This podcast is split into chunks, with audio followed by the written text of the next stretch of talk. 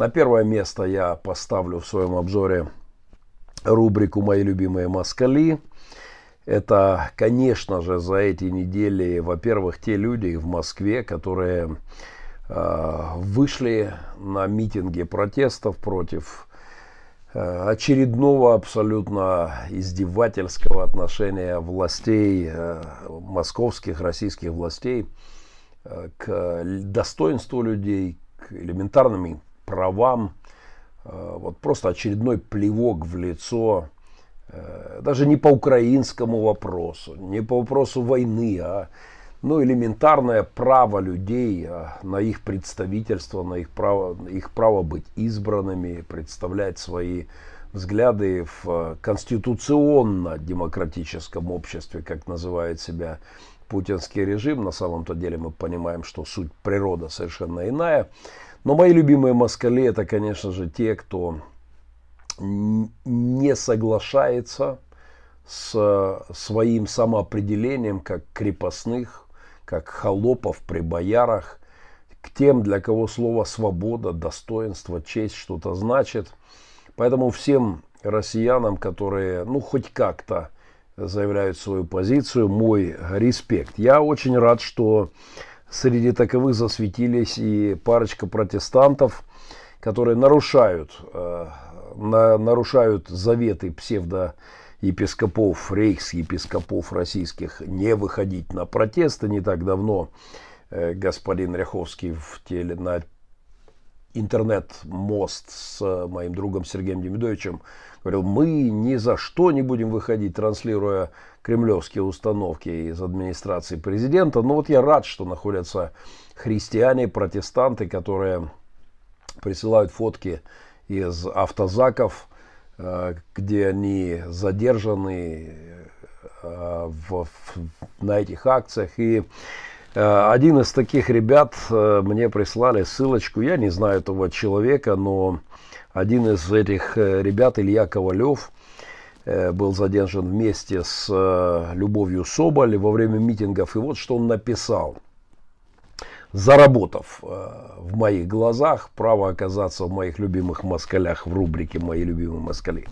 А я не могу больше смотреть на то, как издеваются над слабыми протестантскими церквями, общественниками, просто обычными людьми. И считаю своим долгом встать с ними. Если не смогу защитить, то хотя бы разделю боль и, или покажу, что я рядом, что мне не все равно, э, мне не все равно смотреть на их боль. И да, именно под, поэтому я хожу туда, куда хожу. Имеется в виду протестные митинги в Москве прошедшие. Поэтому я верю в то, что эта сатанинская система, созданная одним президентом, обязательно должна рухнуть в моей любимой стране. И дальше Иеремия, 22 глава, 3 стих. Так говорит Господь, производите суд и правду, и спасайте обижаемого от руки притеснителя. Появление, пусть пока робкое, пусть единичное, в публичной сфере протестантов среди протестантов. Э, ну, наконец-то, это, это правда приятно. Я, конечно же, убежден, что имей страна здоровую церковь и не могла быть такая деградация режима, я абсолютно убежден, что если бы э, протестанты выполняли свою функцию, то они стояли бы, ну, как минимум, не в хвосте процессов э, борьбы против коррупции, против и издевательства системы над человеком. Э, но, к сожалению, духовная, духов, духовность России весьма болезненном состоянии, и поэтому это пока еще единичные случаи, но тем не менее они радуют. В рубрике «Мои любимые москали» опять Андрей Макаревич, его «Машина времени».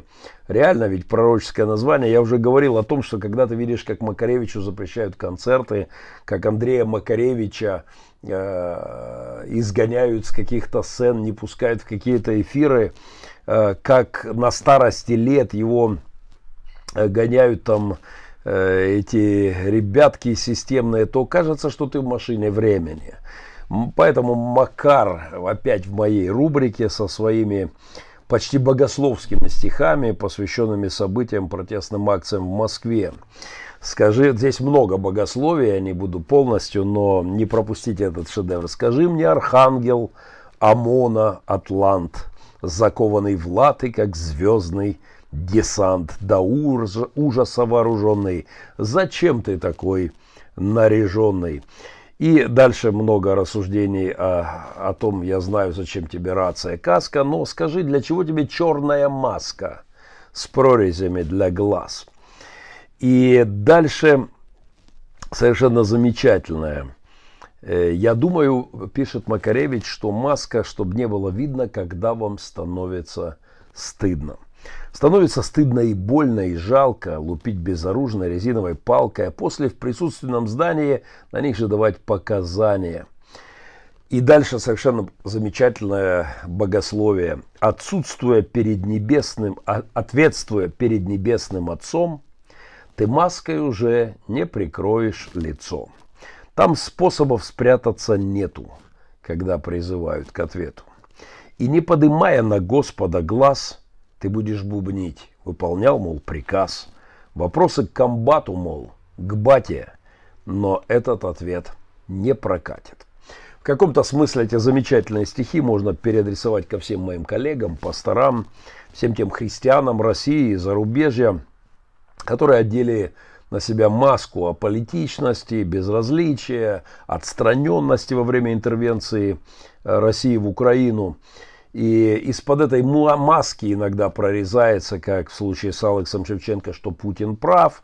Но в основном они прикрываются перед прихожанами, богословской такой масочкой э, аполитичности. Мы не касаемся политики. Так вот, еще раз процитирую всем, э, всем про эту масочку. Ответствуя перед небесным Отцом, Андрей Макаревич, ты маской уже не прикроешь лицо. Там способов спрятаться нету, когда призывают к ответу. И не поднимая на Господа глаз, ты будешь бубнить, выполнял, мол, приказ. Вопросы к комбату, мол, к бате. Но этот ответ не прокатит.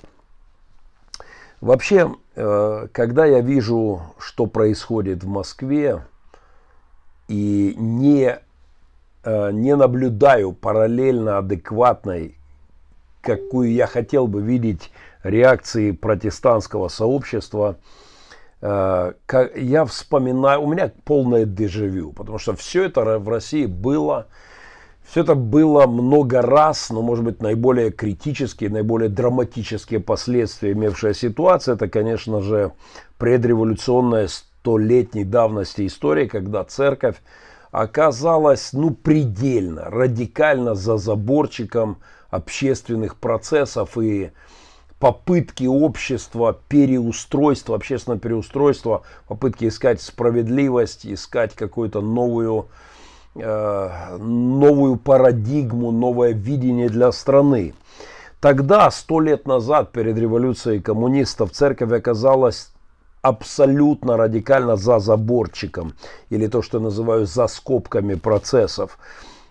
Я писал об этом в своей, к сожалению, так и не изданной, но абсолютно пророческой книге, и которую стоит издать. Я 20 лет назад писал эти слова, э, абсолютно удивительно, точно э, говорящие о том, что будет происходить в случае, если не произойдет оздоровление церкви в России на постсоветской территории. Я говорил о церкви за заборчиком, говоря о православном консерватизме, и э, сегодня это вполне трансформируется в неспособность протестантской церкви, церкви в, России, в частности, стать настоящим реформаторским инструментом для изменения общества. Я называю это церковь за заборчиком, э, и это, это рассуждение об опасной дистанции между общественной жизнью и церковной жизнью, между гражданским обществом и обществом божественным, обществом Божьих людей. Э, вот эта парадигма, которая э, еретически выражена в книге Александра Шевченко «Церковь и гражданское общество» как протестантский вариант православной древней ереси э, Бога за скобками культурных, правозащитных, гражданских, научных, журналистских, политических реалий. Церковь за скобками, Бог за скобками, церковь за заборчиком. Об этом я рассуждал 20 лет назад. Позвольте несколько мыслей, абсолютно актуализированных нынешними обстоятельствами. В конце 19-го, начале 20 веков церковь на Руси оказалась в состоянии, которое удивило бы апостолов. Вместо того, чтобы быть столпом и утверждением правды, находиться в центре общества, составлять его духовно-нравственный стержень, э, церковь отгородилась от общественной жизни своеобразным заборчиком, построив его из богословски еретических каких-то штакетников. Э, показательно было возникновение даже двух разных языков, как бы чуждых друг другу. Языка Э, гражданского светского языка религиозного. Э, вот если вспомнить мою прошлую передачу, где я разбирал по, по полочкам, по тезисам телемост Демидовича с епископом российским Сергеем Риховским, это слово, например, «печаловаться», да, церковь должна печаловаться. Вот обильные эти славянизмы уже в церковном языке которые не усваиваются светским населением. Это полное непонимание между жизнью народа, между потребностями людей в достоинстве, справедливости, в более справедливом обществе, в обществе, где будет больше правды, где будет больше чести, где будет больше простых библейских категорий справедливости, законности, ответственности, порядка.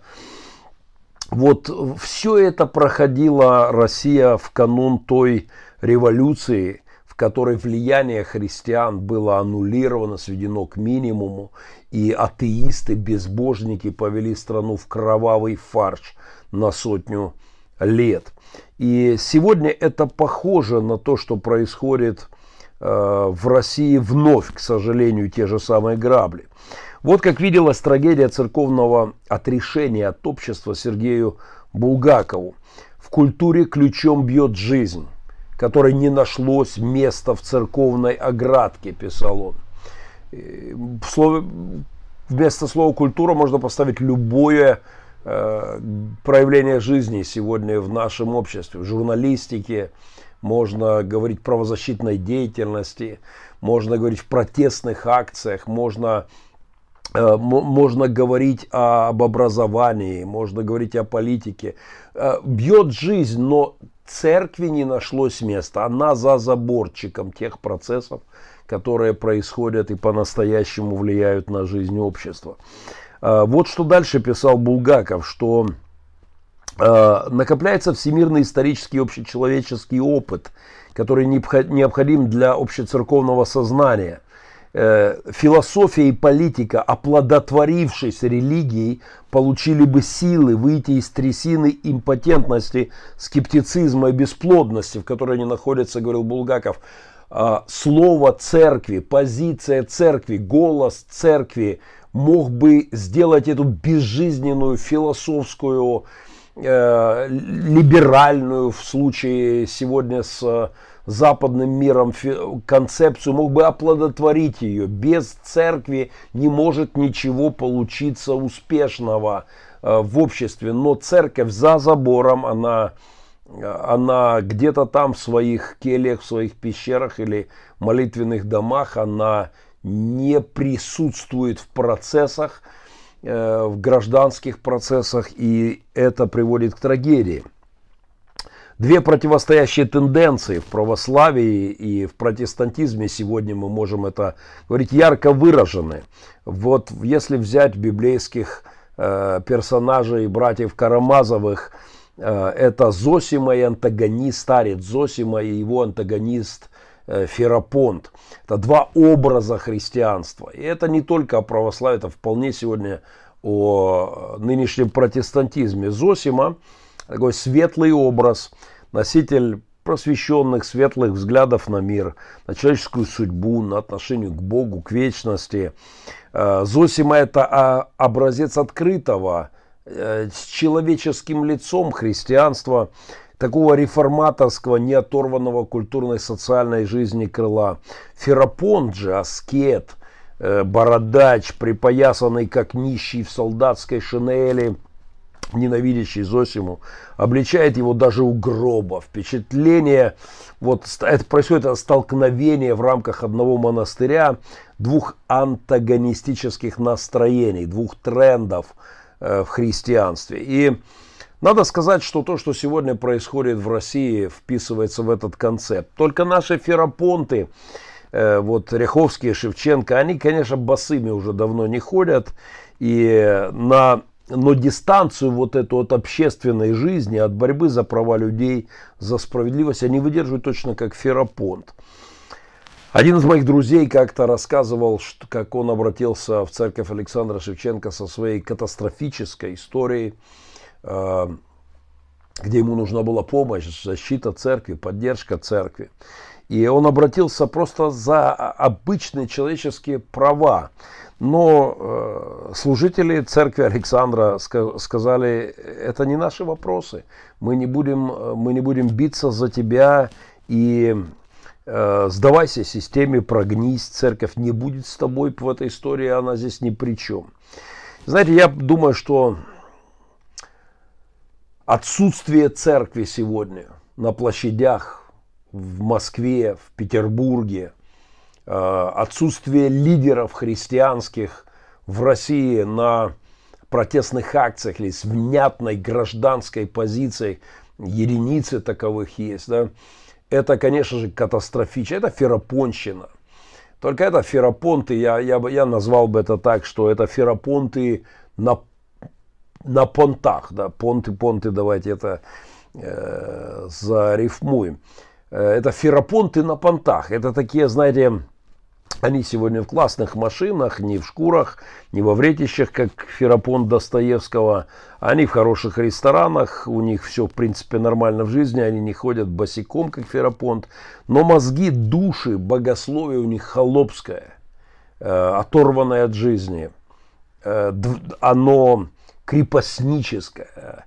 У них по-прежнему цари в головах, не они ощущают себя царственным священством. И это диаметрально против. Это две разные богословские струи. Это два, это два, два христианства, два образа жизни. Это такие протестантские ферапонты. И главное, что они не матерятся грубо, как я, не выражаются. Хотя я и в миру не матерился никогда, что-то они меня записали в эти ряды. А, они говорят очень благоговейным религиозным языком. И э, они Главное, что они не матерятся, э, не курят и не пьют. Вот э, опять, э, вот, вот это характеризует, это, они, они в этом видят, вот это нельзя, это нельзя, это нельзя. В том числе нельзя лезть в социальную жизнь, нельзя лезть в политику, нельзя лезть э, в, в вопросы справедливости и гражданского устройства. Мы э, небесный народ, для небесного здесь существуем. Это есть ферапонщина на понтах. Это ферапонты, э, такие понтовитые, новые ферапонты. По сути, они представляют вот то самое христианство, которое отказывается осолять общество, э, осеменять общество, отказывается дать ему жизнь, дать ему какую-то здоровую э, инъекцию света, правды, соли, да, отказываются осолять, освещать. И это то, о чем говорил, в общем-то, Христос э, о светильниках, которые поставлены не в должное место. Э, вот э, эти ребятки будут рассказывать вам о том, что выпить бокал вина – грех, но за справедливость не бороться – не грех. Не стать рядом с тем, кто унижен, и не вступиться за его достоинство это, это причем здесь мы? Знаете, лучше бы они в запой ушли. Лучше бы они э, все дружно закурили, не знаю. Это был бы меньший грех, чем когда творится зло и несправедливость, молчать. Лучше бы они свои богослужения э, прекратили. Об этом говорит Писание. Еще еще раз. Пророк Исаия, первая глава. Господь говорит, меня достали ваши богослужения, потому что несправедливость творится. Беззаконие творится. Вдова, сирота в пренебрежении, а вы здесь занимаетесь литургией, жертвоприношениями и песнопениями. И э, это ферапонщина, это старая трагедия церкви за церковным заборчиком. Кстати, примечательно, что Зосима э, в сюжете Достоевского умирает. Э, умирает, как и та забившая была реформаторская струя в церкви сто лет назад на Руси и, и последние десятилетия. Она, она как э, в лице светлейших людей – России, которые говорили о необходимости церкви стоять во главе реформаторских процессов, во главе борьбы за переустройство общества. Об этом говорили лучшие люди России. И, но это не стало основным трендом. Это так и осталось маргинальной Э, идей, как вот на горной реке обратка, да, она есть такие места, где течение как бы идет в обратку, но мейнстрим сметает его, в общем-то. И так и со своими реформаторскими идеями э, консервативная российская имперская идея, она уничтожает эти добрые, э, добрые веяния. Э, Булгаков писал о двух источниках опоры православия, можно сегодня говорить и протестантизма. Первое – это обожание мира. Это привношение в мирскую культуру Евангелия. Это освящение культуры, жизни общества и удаление э, из нее таким образом чего-то чуждого христианству. Э, эта тенденция, она не чуждается культуры, истории, творчества. Она приносит Божью правду в мир, где бы мы ни были. Вторая культура – это аскетическая традиция, это вот то языческое, аскетическое, э, нельзя, нельзя, нельзя, нельзя, где мир рассматривается как что-то чуждое, от чего необходимо бежать, и переустройством чего, и улучшением чего не стоит Э, заниматься, от этого надо скрываться. К сожалению, это вторая струя, она побеждает на Руси веками, и в этом главная трагедия России. Доминирует это же и в протестантизме постсоветском, но только вот в уродливой форме. Это такие квазиферапонты. Э, на Мальдивы ездят, в Гучи ходят, но за справедливость помалкивают, мол, дело это мирское. Э, вот такое неотмирное, да, чуждающееся окружающего бытия, истории, культуры, творчества. Хри... Вот такое христианство, оно развивается своим путем и не способно осеменить общество, не способно вывести страну на настоящий прорыв во всех ее сферах. В общем-то, не способна произвести реформацию. Поэтому вместо реформации в 1917 получилось э, бесовщина, такая подделка коммунистическая под реформацию. Э, это трагедия России в том, что советское общество это вот э, интеллигенция, это отторжение от христианства происходит по этому пункту. Христиане это тех, кого не интересуют вот эти понятия, за которые мы сегодня стоим на площадях Москвы. Я слышу это от русской, от российской интеллигенции сегодня. И они, они не фиксируют христианского присутствия. Они были шокированы тем, что священник на Столешникова 2, я говорил об этом в прошлом своем обзоре Махненко Вью, пустил их в храм. Это для них такое событие. Батюшка открыл двери избиваемым ментам людям и укрыл их в своем храме. О, какое счастье! Хоть в этом, хоть слегка с нами церковь. Э, я не понимаю, насколько нужно быть слепым духовным вождям России, чтобы не видеть, что это время, когда вы должны стать в первых рядах протестующих людей, чтобы как раз сохранить церковь, чтобы в постимперской России церковь не церковь перестала бы быть маргинальной сектой, которая не имеет к жизни никакого э, практического отношения. И именно то, что церковь оказывалась по другую сторону забора культу, в культуре и в борьбе за переустройство России привело то, что абсолютное большинство интеллигенции, они просто шагнули в другую веру, в новую, в коммунистическую веру, э, с абсолютно посюстороннюю веру в рай на земле под красными знаменами. А, таким образом, можно сказать, что вина христианства на Руси, вот этого ферапонского христианства, отрешенного от гражданских процессов, вина в том, что э, массы людей обращались в неорелигию под названием коммунизм. И сегодня священники в России совершают эту же ошибку, потому что если церковь не будет сегодня, не займет сегодня место в самой гуще событий, не будет э, осолять эти процессы, то в общем-то, массы пойдут в неорелигию, а там уж гадайте какую на этом витке. Э, но последствия в любом случае будут драматичны. Попытки ломать этот заборчик были, их было много, и многие церковные деятели призывали и сто лет назад идти в гущу жизни. И сегодня я кричу об этом для моих друзей в России – Э, с идеями христианского социализма тогда, сто лет назад, носился и Булгаков, и Бердяев. Архимандрит Михаил Семенов опубликовал программу русских христиан-социалистов, в которой предлагал альтернативу марксистскому переустройству мира. Но на фоне общего потока умонастроений это как раз было вот как обратное течение на горной реке в каком-то маленьком закуточке создается такая обратка. Я как опытный горник это видел не раз, но оно не меняет общего тренда. Э, противостояние христианству за церковным забором было немалым. И э, были люди, которые видели эту ошибку пророчески и говорили о ней. Но все это подавлялось церковью самым жестоким э, образом.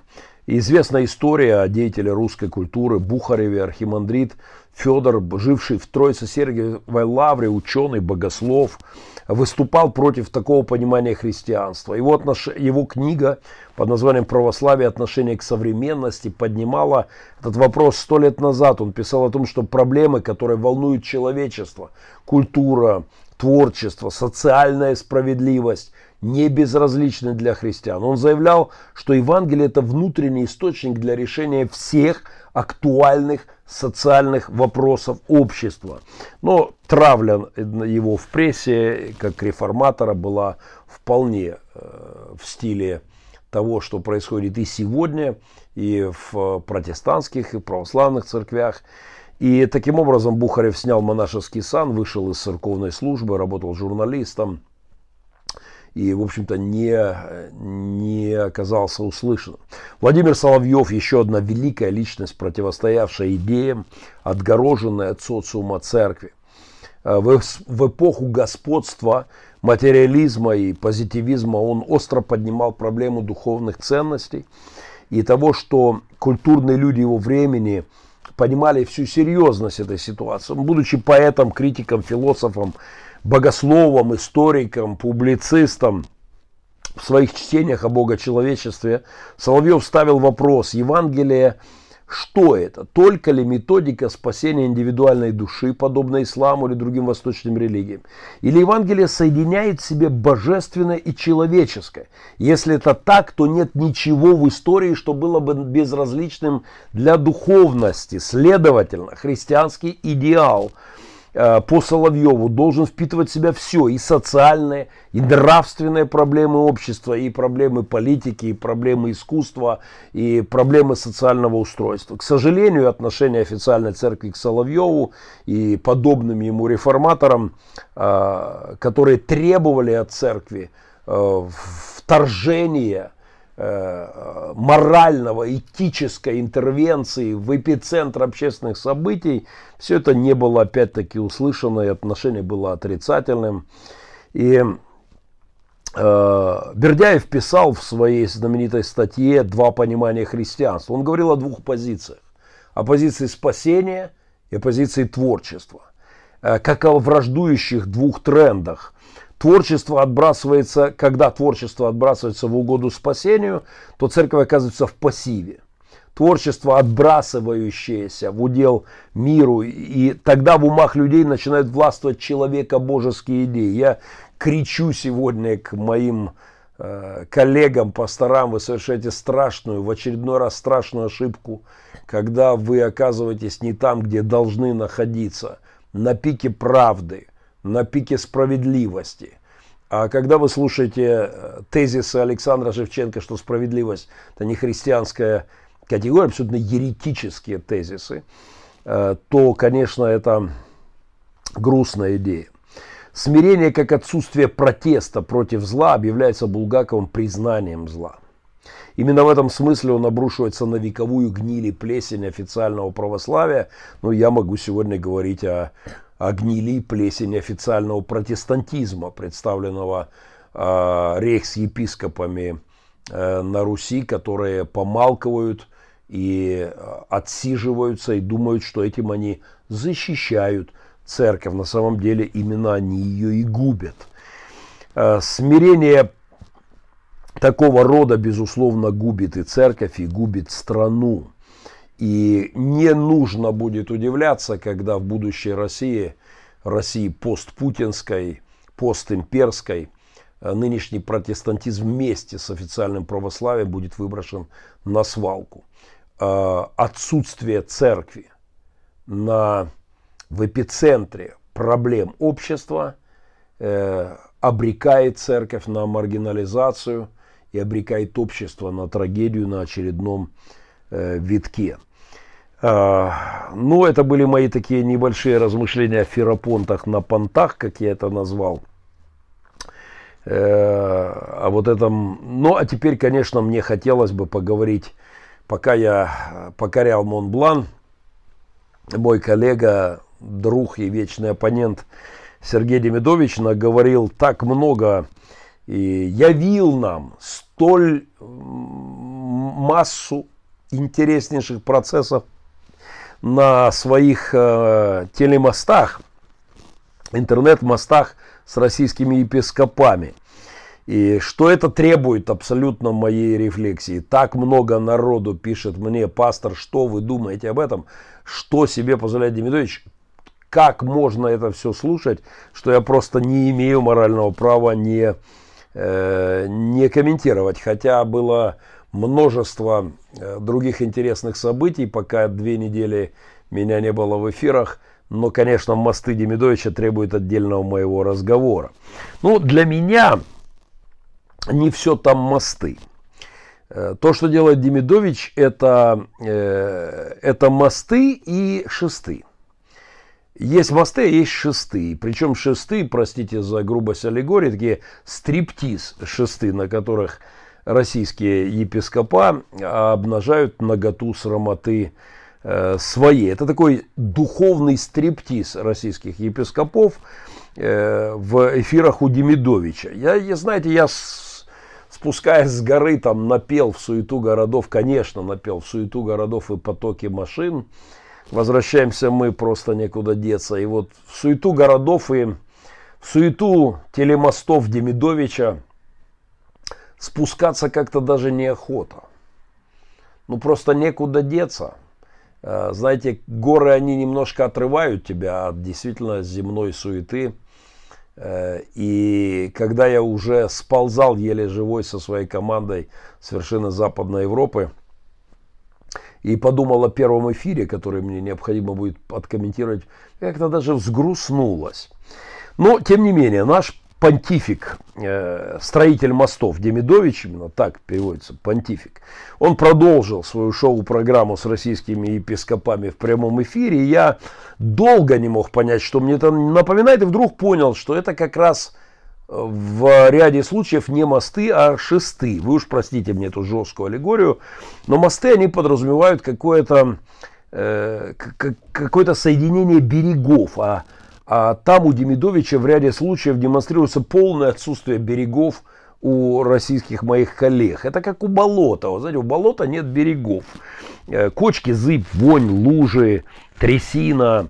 и негде стать, не на чем закрепиться, ты не поймешь, где берега, значит и мостов не может быть, потому что мост он от берега, от твердыни к твердыне, да, от чего-то от твердого, основательного до этого. Через болото не строят мосты, болото объезжают. То, что делает Демидович с э, путинолюбами, с путинофилами, это не мосты, это шесты. Это стриптиз епископов, обнажающих духовную срамоту наготы. Знаете, вот когда начальствующий епископ, сейчас зацените силу вертикали вот в этом официальном титуле Сергея Ряховского, начальствующий епископ Росхве, так и звучит, Рейхс Роскс, тут все сливается и, ну, начальствующий епископ. А, это звучит даже круче, чем рейхс-епископ Мюллер, подпевавший Гитлеру э, представитель немецких христиан.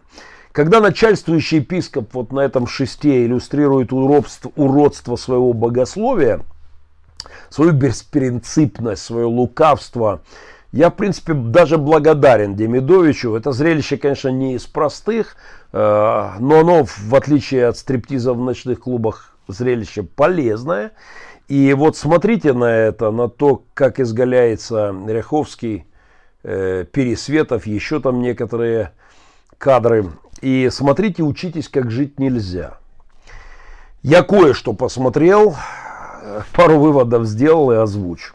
Но о том, как Ряховский крутился на этом шесте, я внятно по пунктам разъяснил в своей прошлой программе. Но в горах я пропустил еще двух духовных стриптизеров, епископов в кавычках.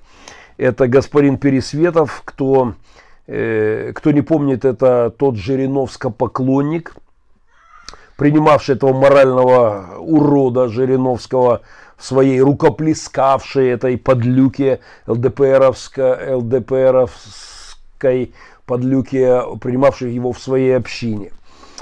И, и еще один был там Андрей Бердышев, который также вот сделал совершенно замечательное заявление, что, оказывается, Махненко мешает каяться алкоголикам в России. Я просто замечательно в исполнении епископа Андрея Бердышева, э, объявившего себя богословом и несущего неслыханную ахинею.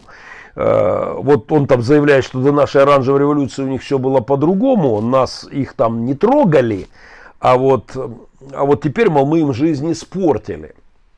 Знаете, я в 2014 году сказал, виноватыми окажемся мы, те, кто отстаивает свою свободу. В конечном итоге они обвинят нас. И это началось еще в 14-м, и сегодня это уже их чуть ли не официальная доктрина. Это мы виноваты, что у них проблемы. Не их молчание, не их лицемерие, не их лизоблюдство, не их путино, путинофильство, а, а Жириново поклонство. Это, это мы виноваты.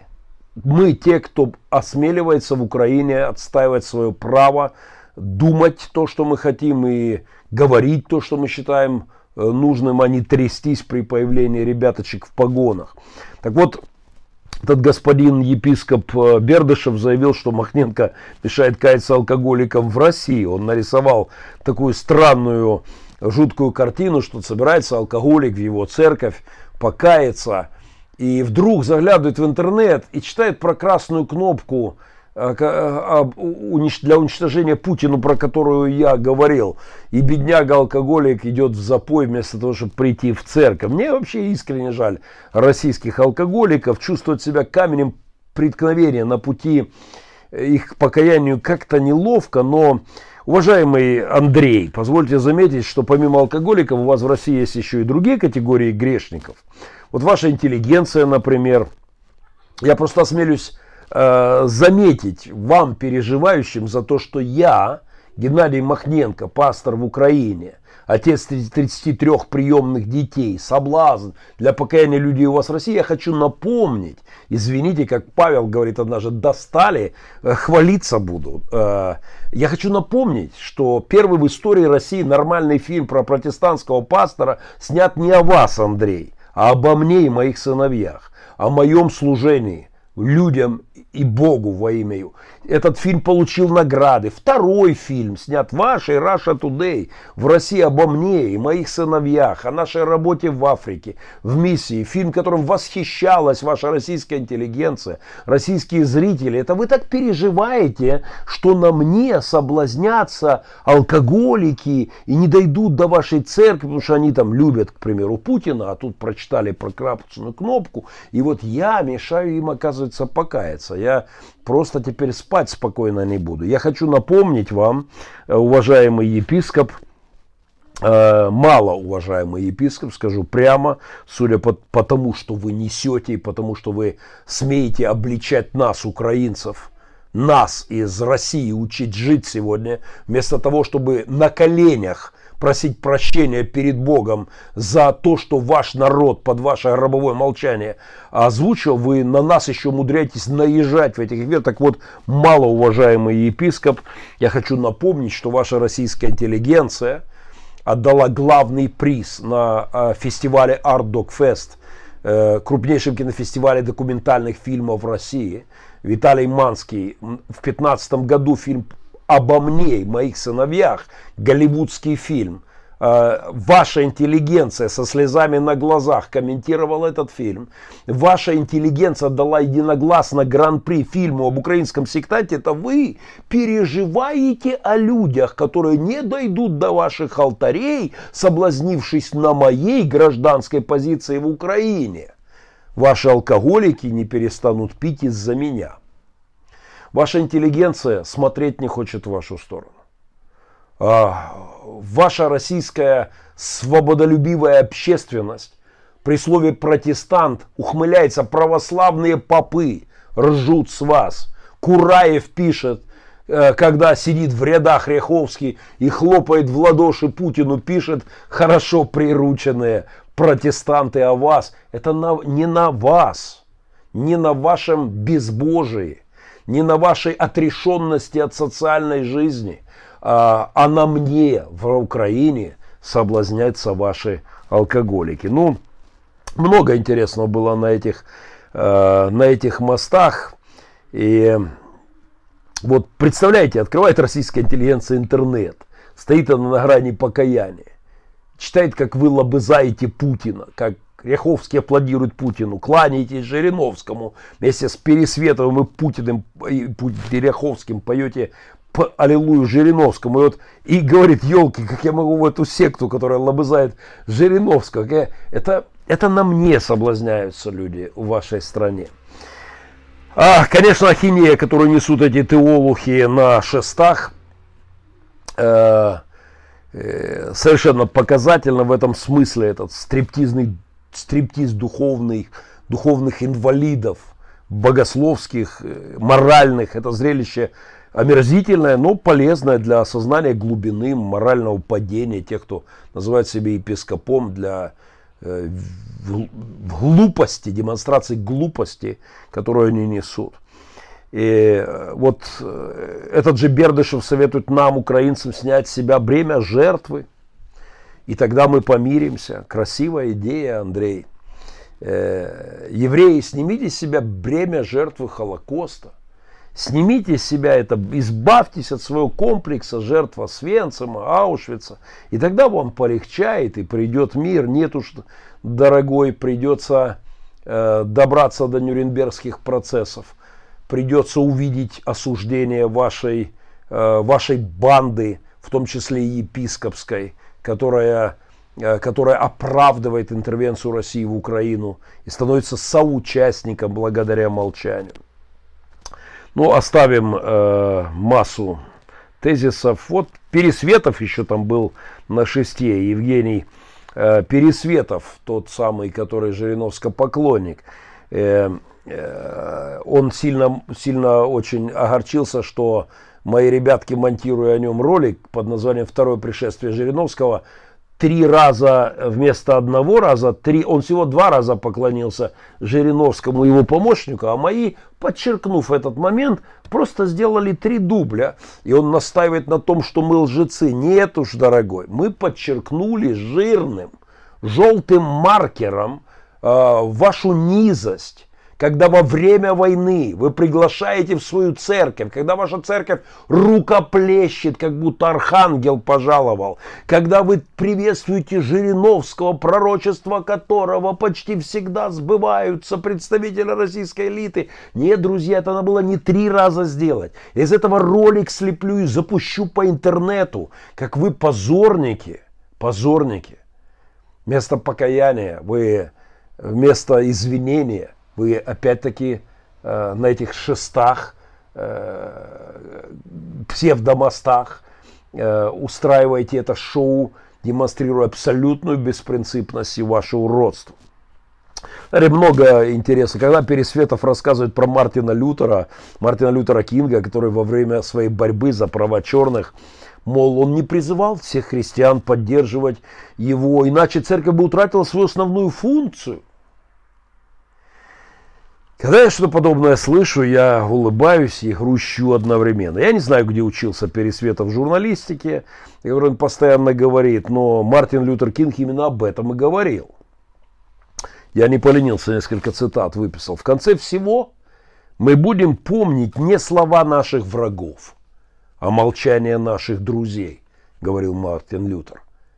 Получите и распишитесь, господин Пересветов, журналист великий, цитату из Мартина Лютера Кинга, что называется, учите матчасть. Еще Мартин Лютер Кинг по заявкам. Принимающий зло без сопротивления становится его пособником. По пособником, соучастником. И еще – в мире нет ничего опаснее искреннего невежества и честной глупости. Мартин Лютер Кинг.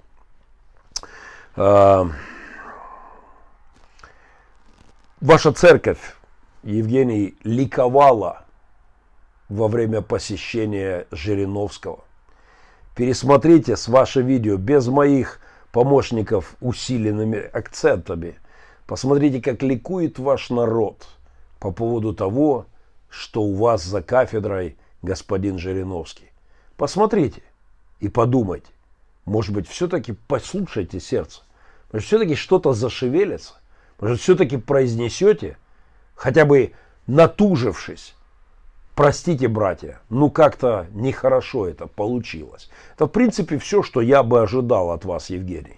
Вместо оправданий и обвинений, что вы всего лишь один раз поклонились Жириновскому, а мои помощники три раза повторили этот, я имею право подчеркивать маркером гадости, которые вы делаете.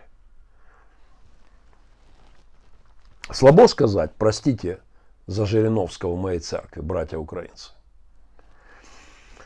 А, господин Пересветов у этого шеста-моста Э, говорит так, что если мы будем говорить правду, нам закроют церкви, мы не сможем остаться церковью и не сможем заниматься социальной работой. Мы не сможем проповедовать Евангелие и не сможем выполнять церковную функцию. Евгений, вы уже перестали быть церковью, когда замолчали. Все, точка, уже. Э, советую вам посмотреть фильм Спилберга, э, последний фильм о журналистике, там есть замечательный пример, когда в редакции газеты Нью-Йорк Таймс, Вашингтон Пост, там вот, да, э, которые планируют опубликовать документы э, Пентагона, закрыто им запретили э, это публиковать. И вот там есть такой диалог, что если мы опубликуем, нас закроют, у нас будут проблемы. И тогда один из главных персонажей произносит, если если наша газета, если пресса, журналистика становится на цирлы перед властью, то она перестает, она уже перестает носить титул журналистики. Если власть указывает нам, что нужно печатать, то Вашингтон-Пост уже прекратила свое существование. Если власть указывает вам, что вам говорить, вы уже перестали быть церковью. Секретное досье, фильм 17 года, рекомендую.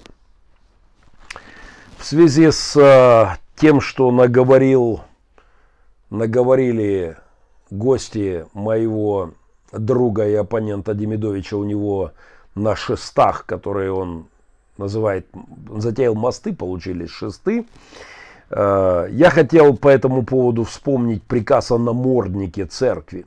Приказ епископа Рейха Мюллера, э, гитлеровского ставленника, приказ, который он из, издал в 1934 году, известный как приказ о наморднике, о восстановлении порядка в Евангельской церкви Германии. Служителям было запрещено включать в свои проповеди любые вопросы церковных разногласий. В соответствии с этим приказом было сказано, что церковное служение – это провозглашение чистого Евангелия, только его одного. Вот просто рассказывайте стихи из Библии и никоим образом не проецируйте это на сатанинскую общественную реальность, возрастающую в обществе. Перед пасторами тогда возник вопрос, а в чем, в общем-то, заключается чистое Евангелие? Может ли пастор быть верным своему стаду, если какое-либо, если какое-то практическое применение э, чистому Евангелию вот в жизни верующих? Вообще это как-то Евангелие, которое ты проповедуешь, как-то пересекается с реальностью за окном или нет? Э, какова роль пастора в предупреждении стада? Наставлений людей об опасностях нарастающего фашизма, диктатуры, бесправия людей, нарушения прав людей, евреев, нарушения и так далее.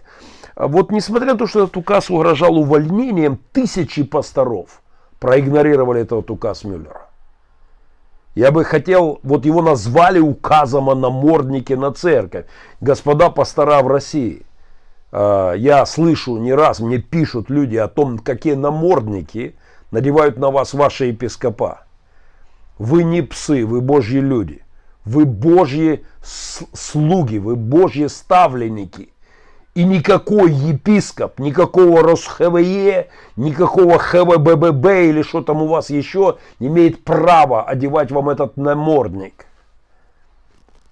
И запрещать вам говорить то, что вы думаете о реалиях в вашей стране. Это ваша прямая обязанность. Из уст священника ищет верение.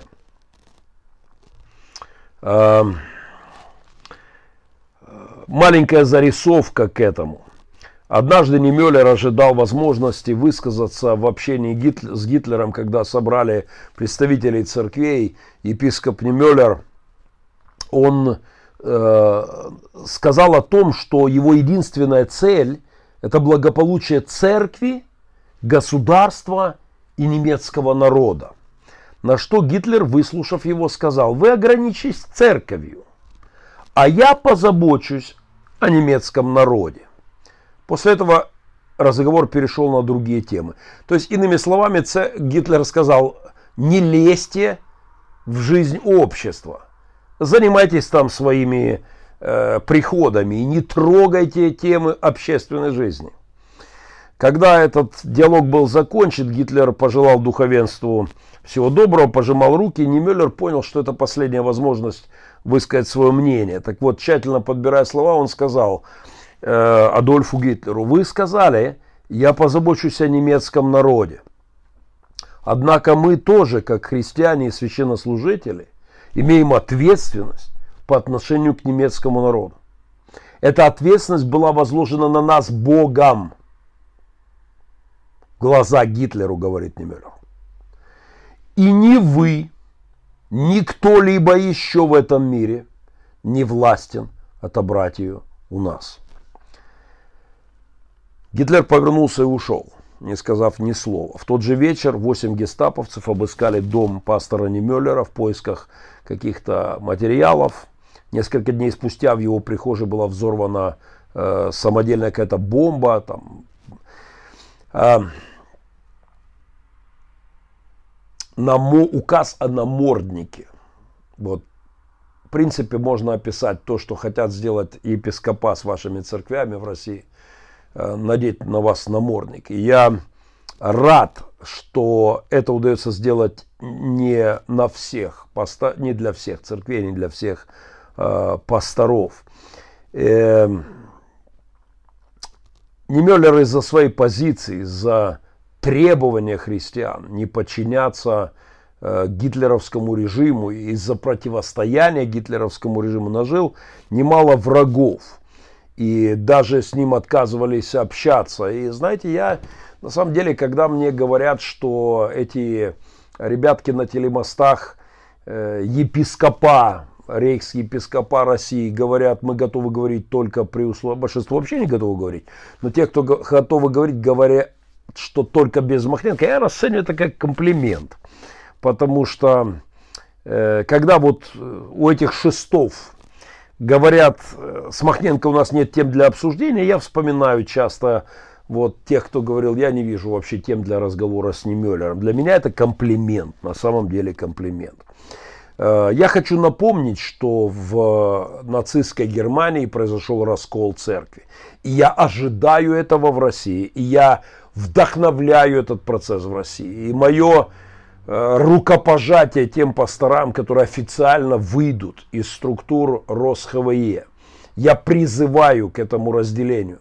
Человек, называющий себя епископом и э, рассказывающий о том, что, э, что в России в России все хорошо, и мы только беспокоимся об украинских гонениях в Украине на московский патриархат человек, который не может ответить на вопрос, чей Крым, э, и не может ответить на вопрос, кто виноват в том, что происходит в Украине, у него кроме бесов никто не виноват, это рейхс-епископа, гоните их в шею. Э, они одевают на вас намордники, и вы не обязаны их носить. В Германии было разделение, была чрезвычайная лига пасторов и были немецкие христиане. Пришло время для России проводить черту.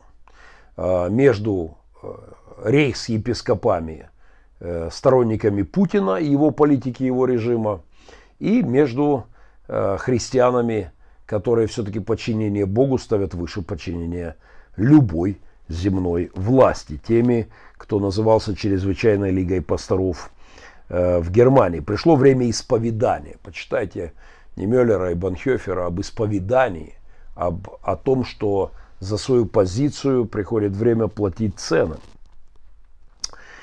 Э, вообще, э, ой-ой-ой-ой, я опять разговорился не на шутку, но что поделать, две недели я э, в горах, так сказать, э, был отвлечен от земных процессов, ну, хотя бы еще немножко. Призраки из Льюисовского ада э, в расторжении браков мне в знаменитом произведении Льюиса «Расторжение брака», одном из моих любимых, небольшое, но очень, очень ценное с моей точки зрения.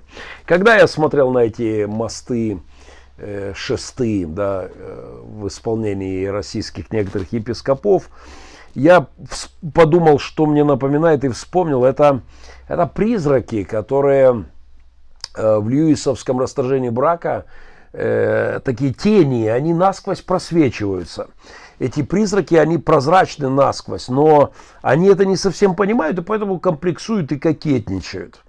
Вот эти господа Ряховские, Пересветовы, Бердышевы, я хочу просто сказать вам, вы прозрачны насквозь. Ваше лукавство, лицемерие, ваша трусость, ваша вот эта извилистость, она всем видна. Вы абсолютно прозрачны как те призраки, и вы не понимаете, как у Бога, как жалко вы смотритесь. Э, там у Льюиса был один призрак, который кривлялся и соблазнял э, ангелов. Они не могли понять, э, не мог понять главный персонаж, что происходит, пока не понял, а соблазняет. Соблазняет. И там были призраки, самым жалким из них была одна женщина, прямо противоположная Э, окей, она как будто и не понимала, что просвечивается насквозь. Сперва никак не мог догадаться, что она делает, затем за, зачем так извивается э, всем своим почти невидимым телом и так гримасничает призрачно-серым лицом. Потом до меня дошло, что она, как это ни странно, пытается обольстить кого-нибудь из духов. По-видимому, она и не знала, что бывает другой вид общения. Наконец она кинула ну и кретины. И побрела к автобусу, к автобусу, который опять ведет в ад. Так вот эти ребятки на мостах, эти епископа, в кавычках, а, они появились на этих шестах, раскорячились, пикантно крутились у этих шестов, которые э, им показались мостами. Они пытались соблазнять украинских христиан. Не безуспешно во многих случаях, э, потому что немало у нас, э, ну как сказать, ограничено рационального контингента, который любое заявление о том, что братья, мы вас любим, и мир, жвачка, э, труд май, будет воспринято за покаяние. И, но, слава богу, номер проходит не со всеми.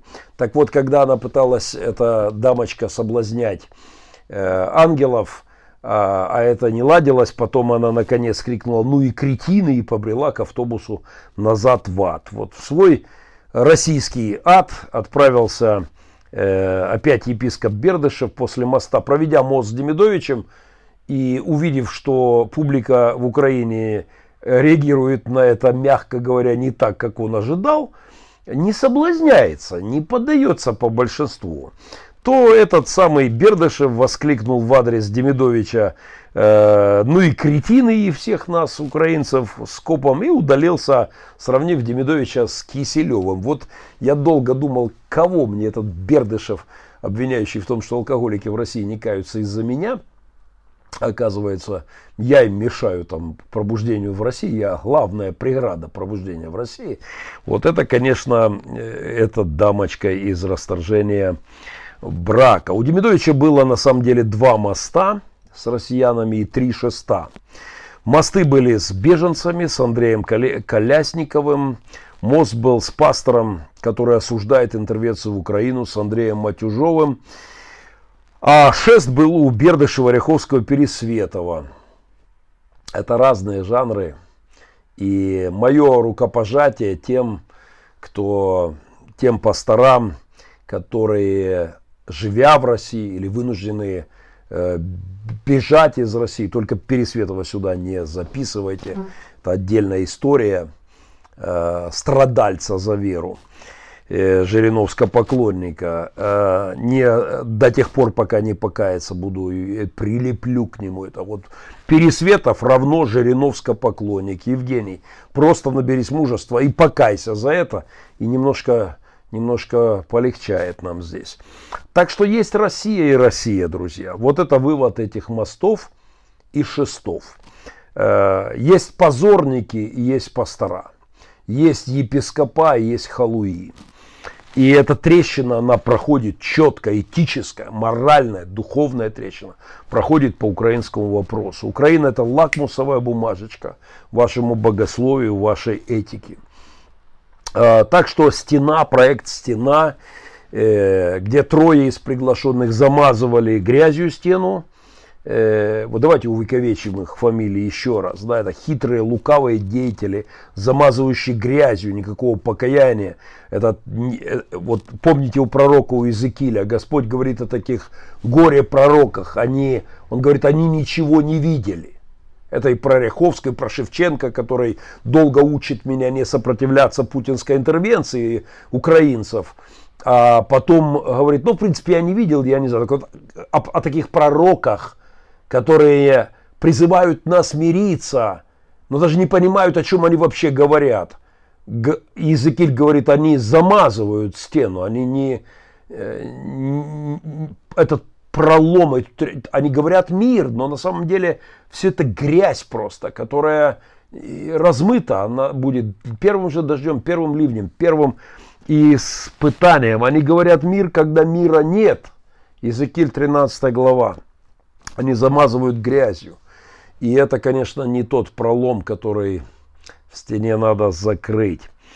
А, ну и напоследок, я всем советую прочитать работу Александра Лихошерстова э, под названием «Духовный инфантилизм неозвученного покаяния».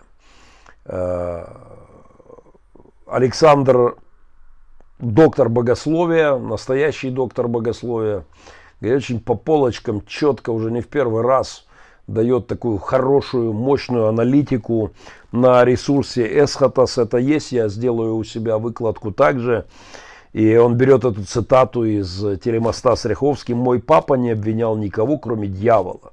Мы не несем никакой моральной, никакой этической ответственности за наших политиков».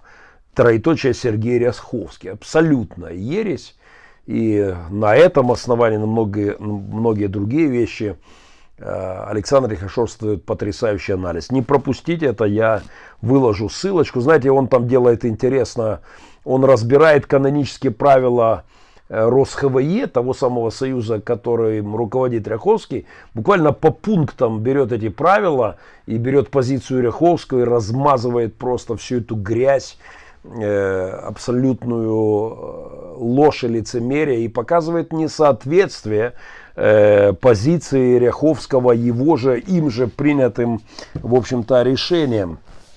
И э, я не буду вдаваться во в подробности, это большой материал, но понимая, что большие тексты осиливает сегодня, ну, совсем уж мизерная, мизерный процент христиан, я все-таки э, не, не упущу одну хотя бы деталь. Ну, например, э, Александр Лихошорстов говорит, что согласно пункту третьему основ вероучения РосХВЕ от 11 октября 2011 года Российские пятидесятники во главе с Ряховским имеют следующее убеждение по отношению к службе в армии и применению насилия. Э, внимание, это их официальный документ. Спасибо Александру за хорошую работу. Мы признаем важность службы в вооруженных силах по защите Отечества. Пятидесятники России. Союз Ряховского. Толкование данной нормы однозначно подразумевает, что для российского протестанта не будет грехом стать на защиту своего отечества с оружием в руках, даже если ему придется пролить кровь вероломного врага или бандита протестантского вероисповедания. Кстати, в связи с тем, что э, Александр, Александр Шевченко из Сакрамента планировал официально в РосХВ входить, интересно, как эти э, пункты бы сочетались. Его туда не пустили, это отдельная история, я до нее еще доберусь.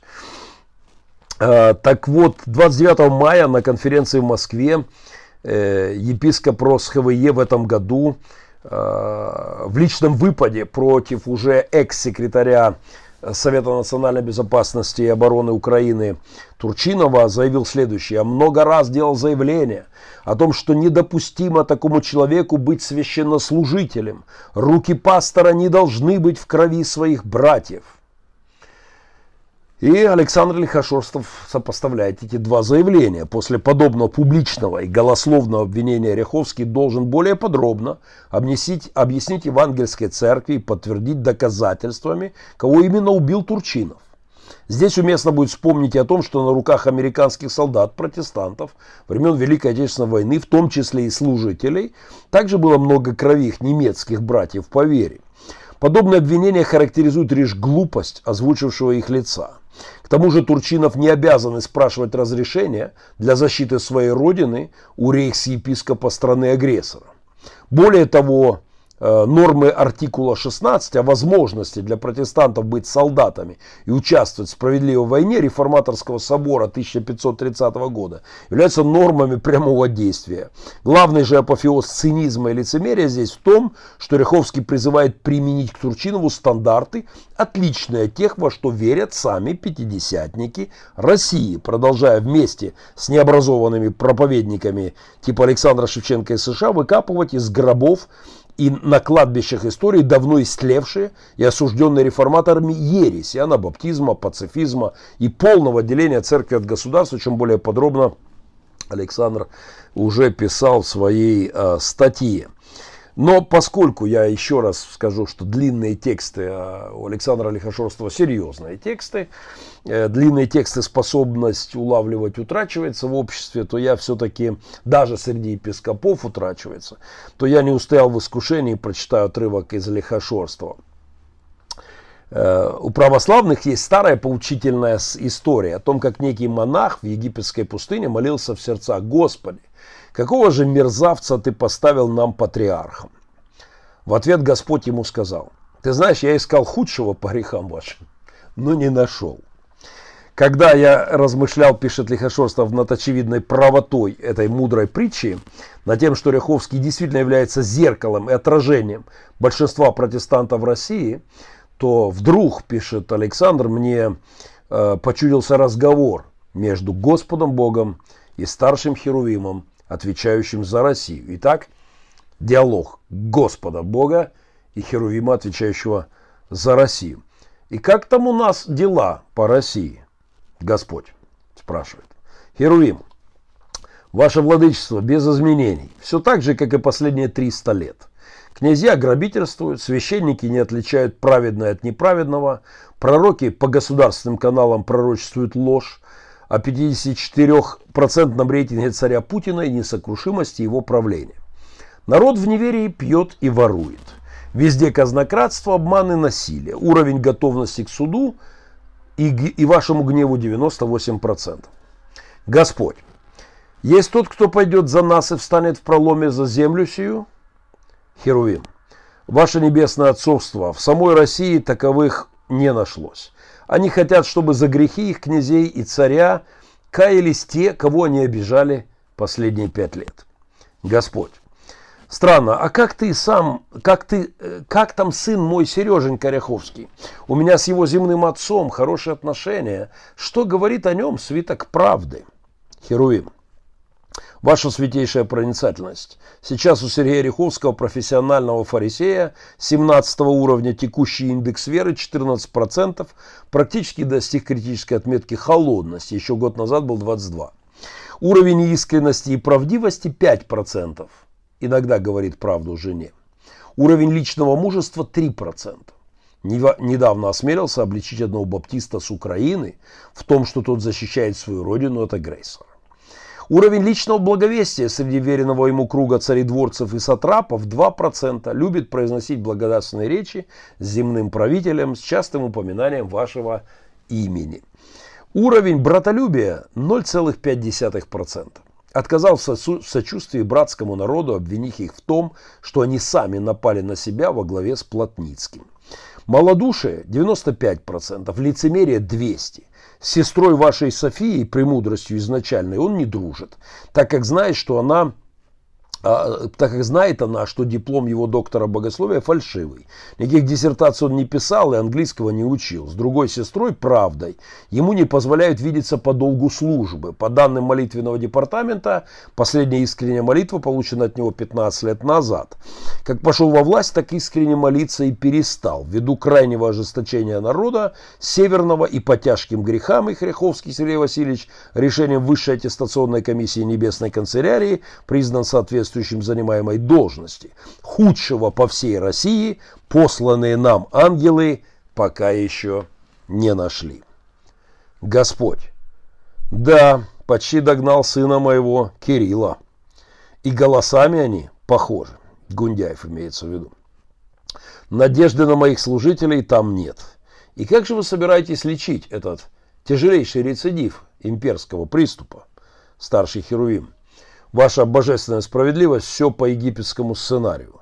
В соответствии с предсказуемостью и неизменной святостью вашей моральной природы, в начале 10 казней над имперским народом, уже затем показательная смерть самого фараона. Господь Бог Вседержителя. Хорошо, начинайте. И пусть дыма и огня у них будет побольше.